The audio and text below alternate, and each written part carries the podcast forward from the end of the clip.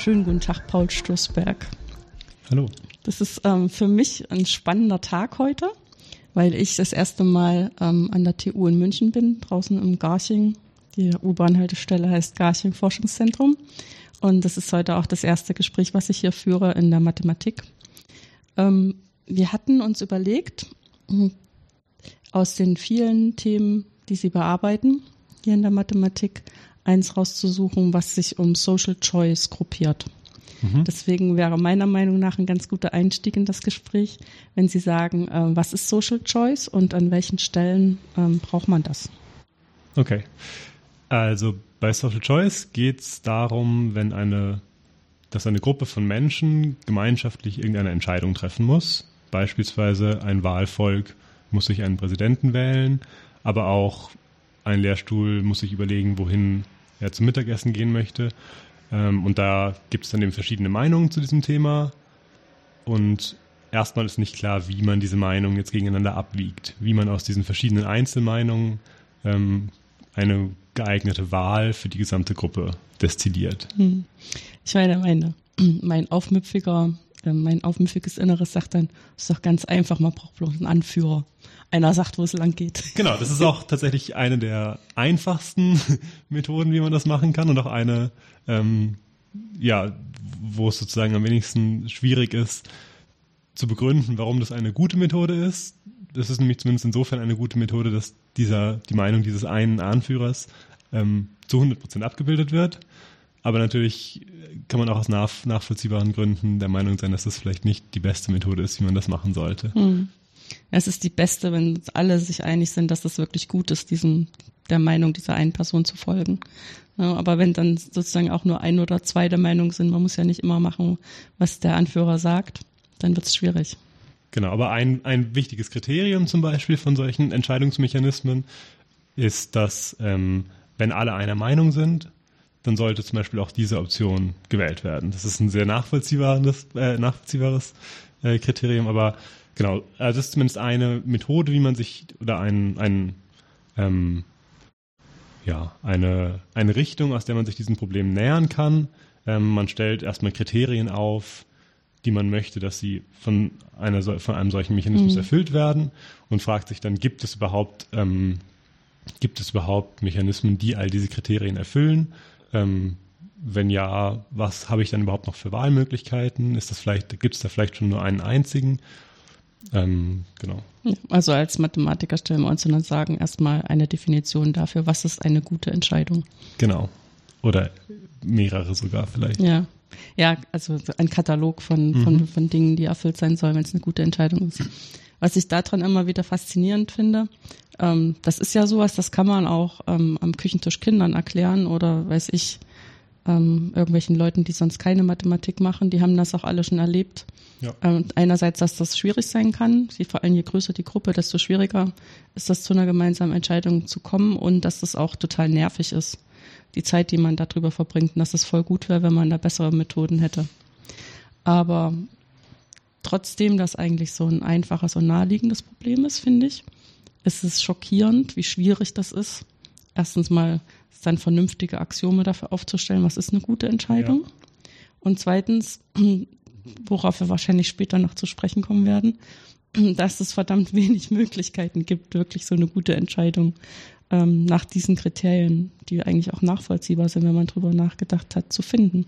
Ja, genau. Ein, und ein weiteres Problem ist, also wenn man jetzt mit Leuten zu tun hat, die vielleicht schon einen gewissen mathematischen oder ökonomischen Hintergrund haben, ist einer der naheliegendsten Vorschläge immer, naja, Leute sollen eben Nutzenfunktionen aufstellen und dann sollen sie sagen, welchen Nutzen sie aus den verschiedenen Optionen ähm, ziehen und dann kann man einfach den Nutzen maximieren ja. und dann ist ja schon klar, was die optimale Entscheidung ist. Ähm, aber das bringt natürlich wieder mehrere Probleme mit sich. Das vielleicht erste oder naheliegendste ist schon mal, woher nimmt man diese Nutzenfunktion? Wenn es jetzt darum geht, ob ich zum Mittagessen lieber ähm, in die Mensa gehen möchte oder in die Cafeteria hier im Gebäude, dann tue ich mich ein bisschen schwer, den beiden Dingen jetzt irgendwelche zahlenmäßigen Werte zuzuweisen.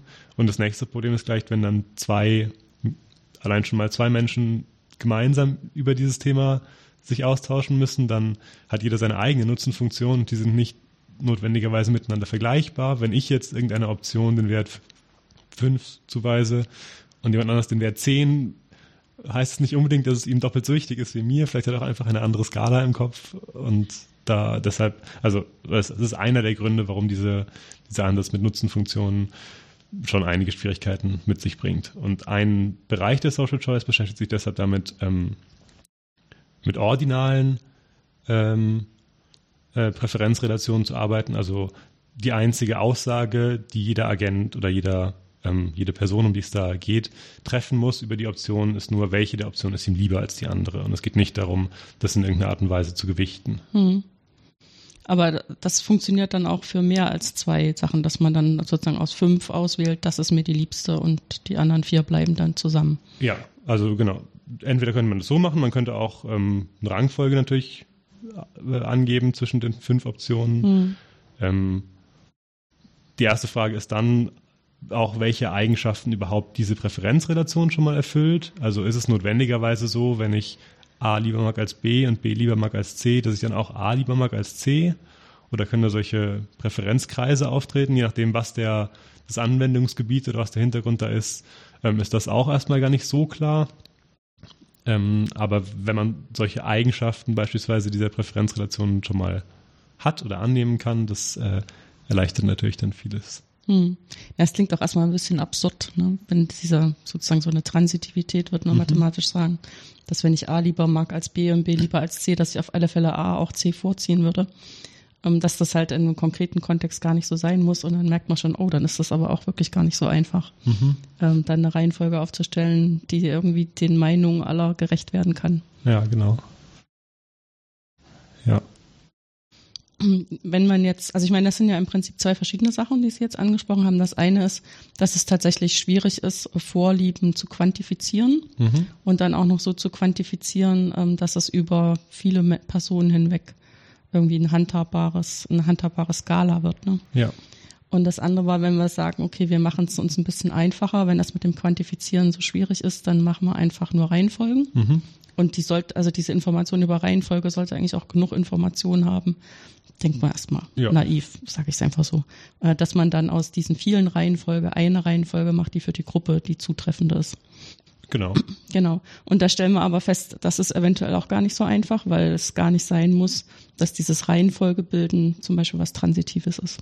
Ja, genau. Und selbst wenn wir das jetzt mal annehmen, also wenn wir mal annehmen, dass jeder, jeder Mensch, um den es da geht, ähm, so eine transitive einfach Ordnung unter den Alternativen hat, ist natürlich immer noch die nächste Frage. Jetzt hat man da fünf verschiedene solche Ordnungen. Wie kombiniert man die? Und das, was Sie am Anfang schon angesprochen haben, die einfachste Methode ist natürlich, ich nehme einfach die Ordnung von einem. ähm, die, ja, ist auf jeden Fall, die kann ich nehmen und die erfüllt zumindest irgendwie gewisse Kriterien. Es gibt mindestens einen, der das gut findet.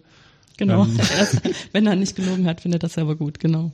Genau. Aber ja, ist natürlich nicht ideal. Mhm. Ähm, auf der anderen Seite, genau, ist auch sehr schwierig schon, ähm, oder man kann sehr, sehr schnell eigentlich auch schon sehen, dass es manchmal gar nicht möglich ist, wirklich eine gute Wahl zu treffen. Wenn wir mal annehmen, es gibt einfach nur jetzt zwei Menschen und zwei Alternativen. Ähm, ein Mensch mag Alternative A lieber als Alternative B und der andere mag Alternative B lieber als Alternative A. Egal wie ich mich entscheide. Einer ist immer sauer. Einer ist immer sauer, genau. Und ein Ansatz, der versucht, ähm, damit ein bisschen umzugehen, ist, dass man den Zufall noch ins Spiel bringt. Also man gibt sich sozusagen als Entscheidungsmechanismus die Möglichkeit, ich muss mich ja jetzt nicht endgültig für Option A oder Option B entscheiden. Ich kann ja einfach sagen, ähm, äh, meinetwegen in dem Fall jetzt, okay, die, die Entscheidung ist, ihr dürft eine Münze werfen zwischen A und B und was auch immer passiert, passiert dann dann kann zumindest an dieser Entscheidung des Entscheidungsmechanismus ähm, niemand wirklich was aussetzen, weil die ist sehr fair. Das Problem ist natürlich, man lagert das Problem oder die eigentliche Schwierigkeit ein bisschen aus in, in diesen Münzwurf daneben. Hm.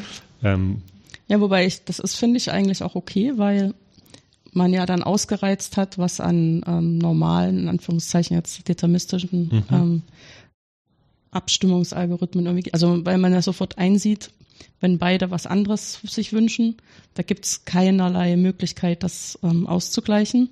Dann würde man auf dieses, ähm, auf diese Ebene kommen, dass man dann irgendwelche Absprachen trifft, aber dann machen wir es heute mal so wie ich und das nächste Mal wie bei dir. Mhm. Und dann kommt das immer gleich so, ja, aber wenn sich dann einer nicht dran hält, dann gibt's Knatsch und so. Und um das zu vermeiden und dass dann man sich auch über lange Zeiten sowas merken muss, damit sich dann auch keiner irgendwie über den Tisch gezogen fühlt, ne, dann kann man gleich sagen, okay, dann lassen wir den Zufall. Ne? Der Zufall, der nimmt keinen von uns, ähm, zieht keinen vor. Ja. Und das ist das Wichtigste, sozusagen, und damit sich beide damit wohlfühlen können, dass man das den Zufall entscheiden. Genau. Und man hat ja immer noch die Möglichkeit, wenn jetzt beide beispielsweise sich einig sind kann man sich den Münzwurf sparen, sparen. dann würde der Entscheidungsmechanismus eben entscheiden, mhm. ihr braucht keine Münze werfen oder ja. Mhm. So hatte ich ja auch drüber noch gar nicht nachgedacht. Aber das mit dem Münze werfen macht man ja tatsächlich immer mal, wenn man merkt, mhm. dass man in so einer Pattsituation ist. Oder auch wenn man, was ich ja jetzt angedeutet hatte, war, dass es eine Wahl ist, wo eventuell auch ähm, andere Situationen damit in einem Zusammenhang stehen und das gar nicht der Fall ist, dann kann man auch nicht auf, auf diese Schiene ausweichen. Ne? Ja, genau. Ähm, ein sozusagen auch recht anschauliches Beispiel, finde ich, für dieses Problem ist, ähm, wenn es darum geht, Dinge Menschen zuzuordnen. Also das ähm, sogenannte Assignment-Problem heißt das. Also wenn es ähm, meinetwegen verschiedene Speisen gibt und verschiedene Menschen und jeder Mensch möchte am Ende eine Speise verspeisen. Und die Frage ist, wer bekommt was? Ähm, und da hat man eben das gleiche Problem. Also wenn jetzt zwei Speisen zur Verfügung stehen und zwei Menschen, die beide die gleiche Speise lieber mögen, ähm, dann gibt es erstmal kein, keine Methode, das deterministisch fair zu entscheiden, sondern die einzige Möglichkeit, da zu einer fairen Entscheidung zu kommen, ist eben auf den Zufall zurückzugreifen und zum Beispiel eine Münze zu werfen. Mhm. Es wird natürlich ein bisschen schwieriger, wenn mehr als zwei Menschen daran beteiligt sind. Ähm, und also ja, der naheliegende Weg an der Stelle ist, dass man dann natürlich irgendwie an den Wahrscheinlichkeiten ähm, ein bisschen rummanipuliert. Also dass man eben keine faire Münze mehr nimmt, sondern vielleicht auch irgendwelche Würfel oder irgendwelche Dinge braucht, die, die mehr als eine binäre Entscheidung treffen können. Ähm, und ein sozusagen klassischer, ein klassisches Verfahren in, in diesem Setting, also wo es darum geht, ähm, Dinge Menschen zuzuordnen und man sich ähm, Zufall erlaubt, ist äh, der sogenannte Probabilistic Serial Algorithmus. Ähm, und der ist eigentlich auch recht, kann man sich recht anschaulich vorstellen. Und zwar funktioniert er so, dass jeder Mensch erstmal von jedem Gegenstand äh, oder von, von dem Gegenstand, den er am liebsten möchte, ähm, anfängt, Anteile für sich in Anspruch zu nehmen. Also man könnte sich so vorstellen, bei, bei Speisen oder bei Kuchen wieder, er fängt einfach mal an, Teile von diesem Kuchen zu essen. Und wenn mehrere Menschen den gleichen Kuchen am liebsten mögen, fangen sie eben gleichzeitig an, Teile von diesem Kuchen zu essen, ähm, solange bis der Kuchen nicht mehr da ist. Und in dem Moment, wo jetzt der ganze Kuchen gegessen wurde, muss jeder sich überlegen, was jetzt der nächste Kuchen ist, den er am, am zweitliebsten essen würde und fängt dann an, von diesem zweitbesten Kuchen weiter zu essen. Ähm, und wenn man dann am Ende ähm, rückblickend sozusagen schaut, wer welchen Anteil von welchem Kuchen gegessen hat, dann stellt sich raus, dass diese ähm, Wahrscheinlichkeitsverteilung, wer welchen Kuchen zugeordnet bekommen sollte, ähm, eine relativ geeignete ist, also viele, viele schöne Eigenschaften hat. Was sind denn in dem Zusammenhang schöne Eigenschaften? Ähm, okay, schöne Eigenschaften können zum Beispiel sein, oder die eine wichtige Eigenschaft ist Effizienz. Das heißt, ähm, es ist nicht möglich, die Kuchen irgendwie anders zu verteilen unter allen ähm, Beteiligten, sodass äh, kein Mensch weniger zufrieden ist als vorher und mindestens ein Mensch zufriedener ist als vorher. Und äh, es stellt sich eben raus, dass man, wenn man dieses Verfahren anwendet, ähm, die Verteilung, die rauskommt, am Ende effizient ist. Also man könnte, wenn man es umgangssprachlich macht, sagen, das ist ziemlich optimal. Ja, wobei optimal an der Stelle eben wieder. Das ist mathematisch gesehen Quatsch, deswegen habe ich das auch nochmal so eingeschränkt, aber man hat das Gefühl, es ist auf alle Fälle eine, eine, eine ziemlich gute Lösung. Genau, oder mhm. ja, es gibt zumindest keine bessere, genau, die einem jetzt sofort einfallen würde, ja. die, die offensichtlich besser ist. Mhm. Ja. was ja noch so ein bisschen schwierig ist, mm, also das ist jetzt nicht mehr Assignment, sondern wieder äh, dieses Reihenfolgeproblem. Äh, das merkt man ja immer, wenn man sich mit Wahlsystemen auseinandersetzt. Mhm. Also selbst wenn man sich auf den Standpunkt stellt, wir hätten vielleicht nur zwei große Parteien, ähm, ist es nicht so einfach, den Wählerwillen abzubilden, indem man einfach sagt, ähm, ich, ich mache jetzt eine Wahl zwischen, ich sage jetzt einfach, welche ich lieber habe. Mhm. Deswegen haben wir ja noch so dieses, weil es auch manchmal darum geht, was es für eine Person ist, die dieser, für diese Partei steht, immer noch die Zweitstimme in Deutschland, die dann auch zu allen möglichen Verwicklungen führt, weil es eben dazu führen kann, dass über die Zweitstimmen ein anderes Verhältnis zwischen den Parteien entsteht, als eigentlich über die Erststimme. Mhm. Ähm, also sozusagen als Volkeswillen sich manifestiert hat, den man ja ganz ernst nehmen muss, so in so einem Gesetz. Ähm, was, was kann man denn da über Social Choice äh, sagen dazu? Ja, also da ähm, ich habe ja jetzt eigentlich nur ein, ein, sehr unklares Problem formuliert. Ne? Ja, ich versuche mal zu verstehen, äh, worum es wo es hingehen soll. Ja. Also ähm, tatsächlich ist so, dass wenn man jetzt wirklich nur zwei Optionen hat, das ähm, ist, besser, ja. ist es tatsächlich gar nicht so schwierig. Genau. Bei Weil, ja, wenn ich tatsächlich zwei Optionen habe, dann ist es natürlich naheliegend, dass die Option der beiden, die die meisten Stimmen bekommt, die sein sollte, die mhm. am Ende gewählt wird, wenn man jetzt deterministisch ja ähm, eine deterministische Lösung haben will. Genau, bei drei Parteien ist es deutlich, deutlich schwieriger. Ein klassisches Beispiel ist, ist eine der ähm, letzten Präsidentschaftswahlen in den USA. Ich überlege gerade, welche das vermutlich war. Das können wir dann noch an die Show Notes tun. Genau, ich glaube Problem. wahrscheinlich 2000 oder sowas. Mhm.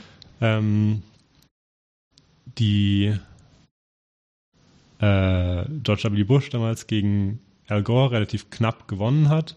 Ähm, und den, es hat aber eben auch noch ein dritter Kandidat kandidiert, Ralph Nader. Mhm. Ähm, und wenn man jetzt die Gesamtstimmverteilung sich anschaut, sieht man, dass ähm, eigentlich George W. Bush eben keine Mehrheit der Gesamtstimmen hatte, sondern das Problem war, dass die ähm, Gegenstimmen gegen George W. Bush sich eben aufgeteilt haben auf die anderen beiden Kandidaten und deswegen keiner der beiden Kandidaten mehr Stimmen auf sich vereinigen konnte als George W. Bush. Ähm, und um allein schon mal dieses sehr grundsätzliche Problem zu umgehen, gibt es ja beispielsweise ähm, in Frankreich ähm, gibt es ein Verfahren mit einer Stichwahl, genau, wo eben ja. die beiden Kandidaten mit den meisten Stimmen aus der ersten Runde dann nochmal gegeneinander antreten. Und da haben dann eben alle Wähler, die vorher für Kandidaten gestimmt haben, die diese Stichwahl nicht erreicht haben, dann nochmal die Möglichkeit, ihre Stimme eben so abzugeben, dass sie das Ergebnis beeinflussen kann. Mhm. Ja, das ist auf alle Fälle, ein, also so ein sinnvolles System ist halt natürlich aufwendig, wenn man dann zweimal wählen muss. Genau. Wenn die zweite Wahl fällt weg, wenn von vornherein einer mehr als 50 Prozent der Stimme auf sich ja. vereinigt, dann braucht man keine Stichwahl. Aber wenn es keiner schafft, äh, dann ist es mit der Stichwahl, glaube ich, ja. Ich weiß, das war damals auch eine ziemlich große Diskussion, dass dann sozusagen alle Wähler gescholten wurden, die diese Splitternader genau. ähm, Stimmen hingeschmissen haben, die dann dazu geführt haben, dass äh, im großen, sozusagen im großen Bild eine Niederlage erzielt wurde. Ja. Und auch jetzt bei der letzten Wahl ähm, 2016 im Prinzip diese Erinnerungen auch wieder wachgerufen worden, dass man ja nicht im Ernst ähm, noch für Bernie Sanders sein kann, ähm, weil das dann ähm, gegen Trump ähm, alle schwächt und so. Ja. Weswegen er dann ja auch im Prinzip zurückgezogen hat, ähm, da wirklich noch gegen anzutreten. Genau, auf der anderen Seite ist es so, dass das, also sozusagen dieser relativ offensichtliche Nachteil von, von so einem Mehrheitswahlsystem mhm. ähm, wird zwar durch diese Stichwahl abgemildert zumindest, aber auf der anderen Seite kann man sich auch dann wiederum Beispiele ausdenken, wo selbst das nichts hilft. Ähm, und so ist in gewisser Weise auch ein, ein, eine Abwägung natürlich immer, ähm, je öfter ich sowas wiederhole. Also ich kenne ja zum Beispiel, es gibt auch Wahlverfahren, wo nach jeder Runde der schwächste Kandidat rausfliegt, die verbleibenden Kandidaten dann wieder in, zu einem in neuen Wahlgang kommen und wieder der Schwächste eliminiert wird, ähm, was natürlich gigantisch aufwendig ist, wenn die Anzahl der Kandidaten nur groß genug mhm. ist ähm, und auch wiederum sich sozusagen überlisten lässt oder auch da kann man sich wieder Fälle konstruieren, wo selbst das nicht zu einem zufriedenstellenden Ergebnis führt. Also aber sozusagen die, die Wahl ist immer so ein bisschen die zwischen, wie viel Aufwand bin ich bereit zu treiben, um die größten Auswüchse von irgendwie einem, einer gefühlt, einem gefühlt ungerechten Ergebnis abzumildern. Mhm. Ähm, und welche Sachen nehme ich aber in Kauf, weil weil es einfach unverhältnismäßig wäre, zu versuchen, das zu verändern? Oder welche Sachen muss ich auch in Kauf nehmen, weil es eben wirklich gar nicht möglich ist? Also weil sich mathematisch zeigen lässt, dass es ähm, kein Wahlsystem gibt, was diese Effekte alle gleichzeitig unterdrückt. Ja. Ähm, das, das, das war jetzt auch ein schöner Zungenschlag, dass man eigentlich dann schon äh, damit zufrieden ist, die größten Auswüchse zu vermeiden. Ne? Weil es mit der Gerechtigkeit gar nicht so ein einfaches ähm, Thema ist. Also ja. bis hin zu dazu, dass man halt nachweisen kann, dass es in gewisser Weise ähm, Gerechtigkeit nicht gibt oder kein Verfahren gibt, was das die absolute Gerechtigkeit herstellen kann unter allen ähm, Möglichkeiten, die auftreten können. Mhm. Ähm, ist da schon so ein bisschen die Frage, ähm, was man da jetzt mathematisch macht. Denkt man sich da neue Verfahren aus? Guckt man einfach auf Fälle, ähm, die von außen kommen, wo man feststellt, man kann da auch solche Social Choice Modelle drauf anwenden? Oder was machen Sie? Ähm, ja, da gibt es unterschiedliche Sachen, die man natürlich machen kann. Äh, das erste, was man machen kann, ist sich eben zu überlegen, was wollen wir denn überhaupt? Was wäre denn ein gutes Verfahren? Also ähm, sprich so diese theoretische Arbeit an den Social Choice Verfahren, um dieser äh, fairen Verteilung immer näher zu kommen. Genau. Mhm. Genau. Also das nennt man also das Aufstellen von Axiomen, ja. die man eben von einem solchen Verfahren gerne verlangen würde. Und dann kann man sich erstmal fragen, sind diese, also kennen wir Wahlverfahren, die diese Axiome erfüllen?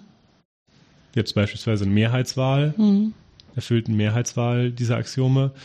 Äh, wenn man dann feststellt, nee, gibt's nicht, ist die nächste Frage, fällt uns eins ein? Und wenn einem auch nichts einfällt, dann ist die Frage, gibt es überhaupt eins? Oder können wir vielleicht zeigen, dass diese Axiome eben unvereinbar sind? Also, dass, dass kein Verfahren existieren kann, was all diese Axiome ähm, gemeinsam erfüllt. Aber es ist schon so, dass, also, ähm, das klingt jetzt natürlich erstmal ein bisschen negativ, also als würde man sich ständig nur fragen, oder würde man nur suchen nach irgendwie Sachen, die es gar nicht gibt? Und da hat ja keiner was von, wenn man dann weiß, Im Nebel man kann es nicht, ja. man nicht lösen, dieses Problem.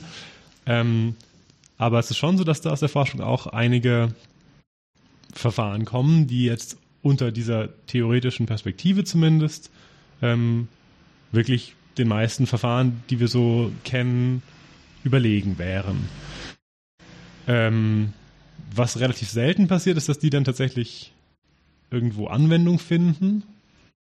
Ähm, kann man sich jetzt darüber streiten, was da der Grund ist. Ein wichtiger Grund ist, glaube ich, dass viele einfach für Nichtwissenschaftler oder für Leute, die ihr Leben nicht damit verbringen, wahnsinnig schwer nachzuvollziehen sind. Also so eine Mehrheitswahl hat ja auch den Vorteil, dass jedem unmittelbar einleuchtet, warum der Mensch mit den meisten Stimmen hm. die Wahl gewinnen sollte.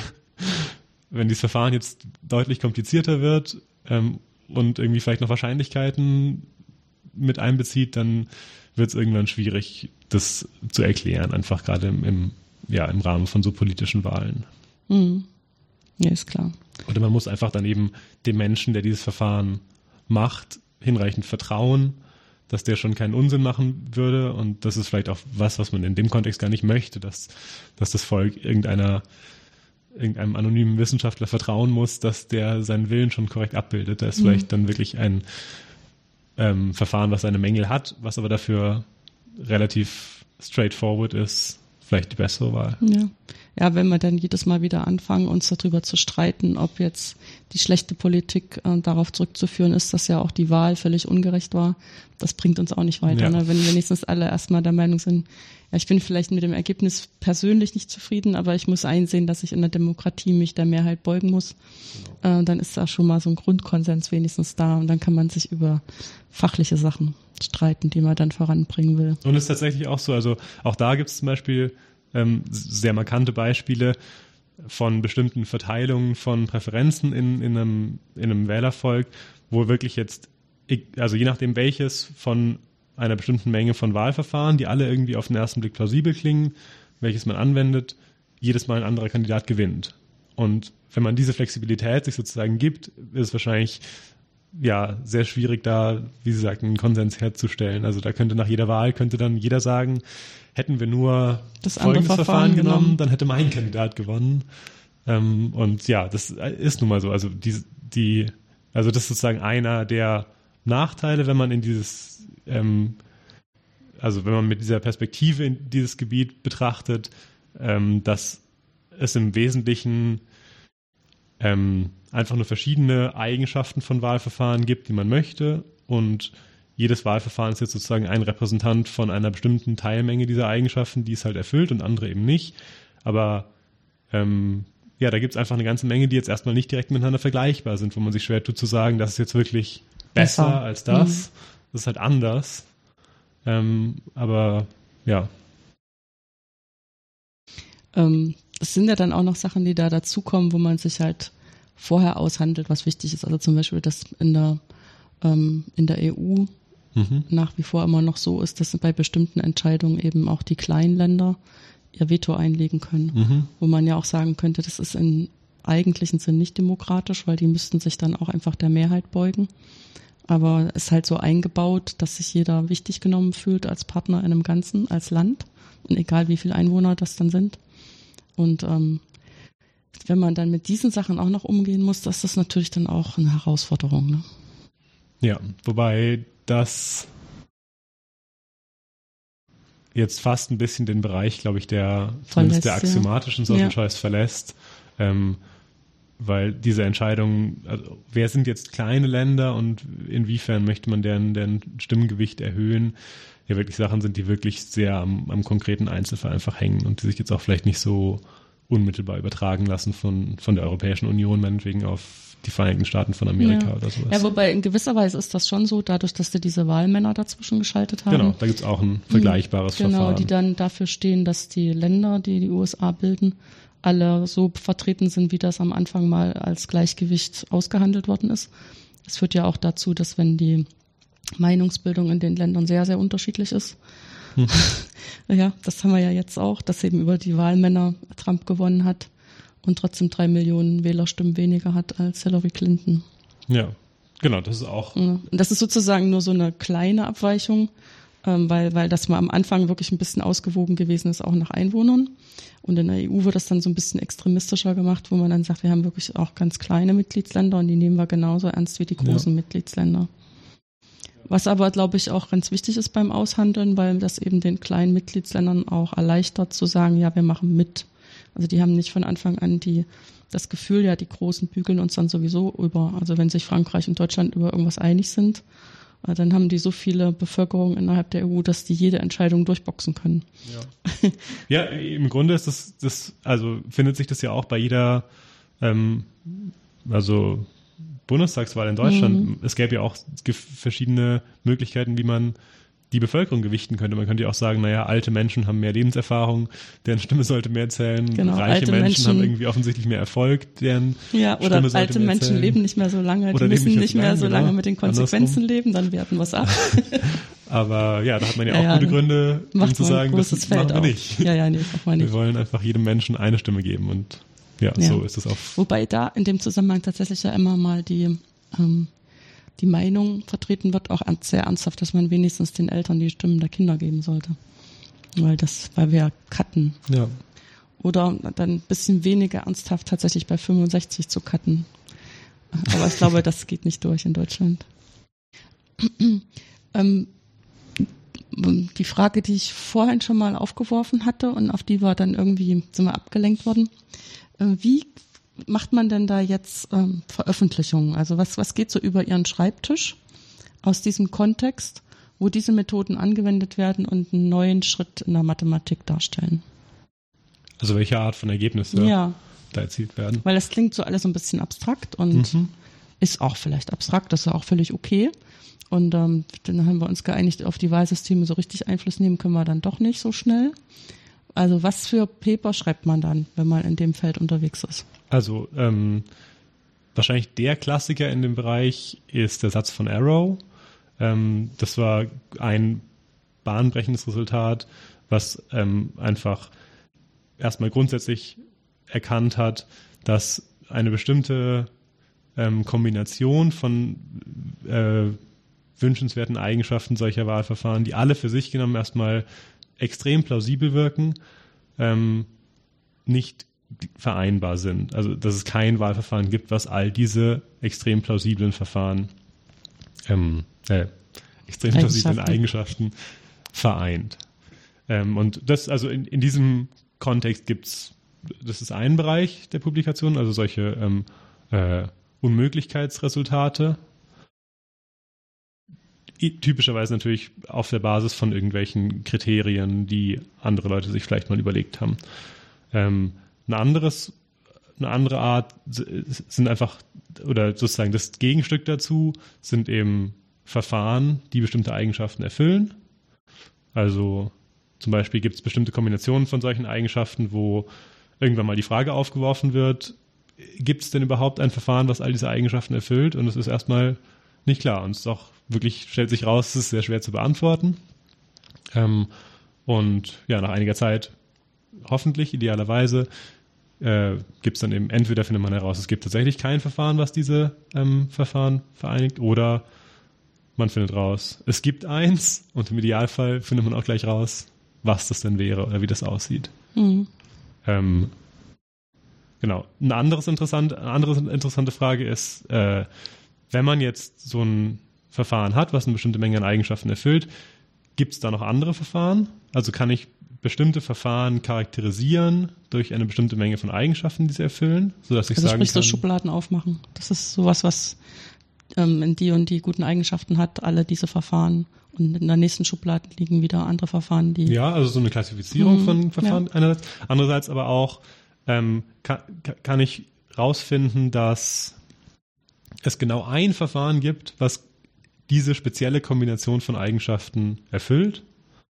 Ähm, und dann weiß ich zum Beispiel, wann immer ich bei irgendeinem Verfahren, was ich jetzt noch nicht so genau kenne, nachweisen kann, dass all diese Eigenschaften gelten, weiß ich, ah, das ist das. das ja. okay. Ich habe es nicht erkannt, aber jetzt weiß ja. ich, eigentlich ist es nur kompliziert ausgedrückt, ein Verfahren, was ich schon kenne. Verkleidet. Genau. Hm. Ähm, jetzt ist das schon so ein bisschen, also ist, mir ist total nachvollziehbar, dass das total spannende Themen sind. Und ich versuche das dann bei meinen Studis auch immer. Ich mache Modellbildungsvorlesungen, fange ich immer mit sowas an. Mhm. Ähm, aber die Frage ist, wie sind Sie denn dazu gekommen? Also wie, wie ist Ihr Weg in die Mathematik gewesen und dann in der Mathematik zu solchen Fragestellungen? Verbunden natürlich auch mit der zwischen den Zeilen gestellten Fragen, was finden Sie denn daran jetzt so faszinierend, dass Sie bereit sind, sich Ihren Arbeitstag damit zu verbringen? ähm, also mein Weg in die Mathematik hatte damit ehrlich gesagt noch nichts zu tun. Da wusste ich noch gar nicht, dass das überhaupt gibt. Das hätte ich Ihnen jetzt auch nicht geglaubt. ähm, aber die Motivation war da, oder was ich schon wusste damals, glaube ich, und was mich, was ich interessant fand, war diese Vorstellung, ähm, dass es bestimmte Verfahren und Techniken gibt, die man irgendwie ziemlich universell anwenden kann.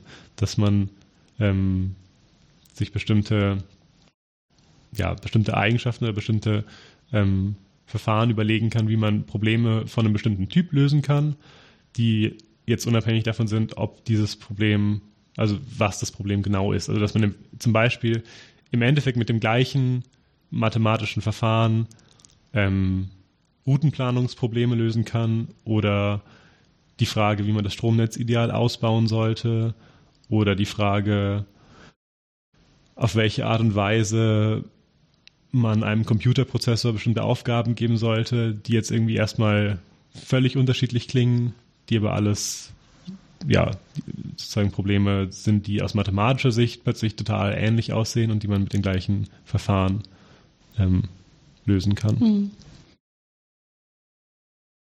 Wobei das ist für mich interessant, dass man als Schüler diese Einsicht haben kann, dass Mathematik auch von Struktur handelt. Mhm. Weil ich habe immer Zumindest das Gefühl. Das. Nein, das ist absolut okay. Ich, ich denke ja auch, ähm, es gibt einfach, also manchmal sind bestimmte Sachen im Kopf, glaube ich, auch angelegt von klein auf. Und wenn man das nicht mit Macht verschüttet, bleibt das auch da. Und wenn Leute so strukturell angelegt sind, dann sehen die das auch in der Mathematik.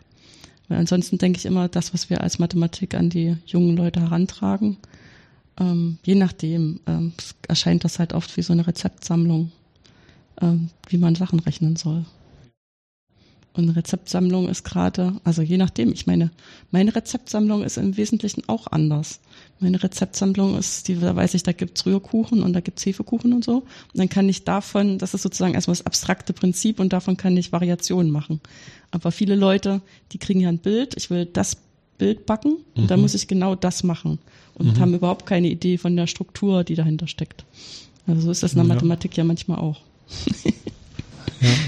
Okay, also Sie waren von der äh, Struktur fasziniert und haben sich dann für ein Mathestudium entschieden? Genau, die Social Choice kam mir eher so zufällig über den Weg, ehrlich mhm. gesagt. Aber also was ich sofort interessant daran fand, war, ähm, dass es halt erstmal Probleme sind, die man kennt und die mich auch interessiert haben. Also politische Wahlen oder politische Entscheidungsprozesse.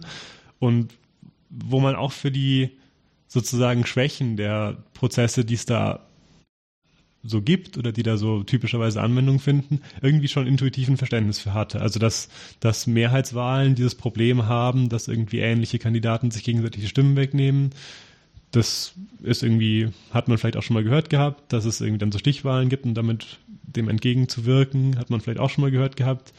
Ähm, aber ich hatte mich halt nie wirklich grundsätzlich damit beschäftigt und ich war dann total fasziniert, dass es wirklich ein Teilgebiet der Mathematik gibt, was sich solche Fragen stellt. Ähm, und was ja auch viele von diesen Sachen einfach ja formalisieren kann. Also zum Beispiel so ein, so ein Unwohlsein bei einem bestimmten Wahlverfahren, was einem irgendwie ungerecht vorkommt, ist ja auch erstmal ein Gefühl und als Mathematiker freut man sich natürlich, wenn man das dann auch in eine Definition gießen kann, also wenn man wirklich sagen kann, ah, okay, der Grund, warum mir das nicht gefällt, dieses Wahlverfahren, ist, dass es eben folgende Eigenschaft verletzt. Und ich möchte eigentlich, dass alle Wahlverfahren diese Eigenschaft erfüllen. Mhm. Deswegen bin ich der Meinung, das ist kein gutes Wahlverfahren. Und ja, ähm, dann, und die Resultate sind auch wirklich, finde ich, sehr faszinierend. Also jetzt eben dieser Satz von Arrow, der einem sagt, dass völlig ähm, plausible Ansprüche an Wahlverfahren einfach nicht erfüllbar sind. sind. Genau, ist immer dann, wenn es mehr als zwei sind. Deswegen war meine Frage von Quatsch. könnte es genau, könnte es ähm, könnte einen natürlich frustrieren mhm. und man könnte irgendwie dann weggehen und sagen, hm, na okay, dann na toll, dann spare ich es mir oder dann lohnt sich ja wohl nicht, sich ja. darüber Gedanken zu machen. Aber ähm, genau, es gibt ja, habe ich ja vorhin beschrieben, es gibt dann eben verschiedene Ansätze, wie man versucht sozusagen ja da einen Weg drumherum zu finden. Mhm. das, das jetzt erst recht. Genau. Gefühl. Ähm, für welche Universität haben Sie sich zum Studium entschlossen und was hatte das für einen Grund? Studiert. Ähm, der Grund schon, weil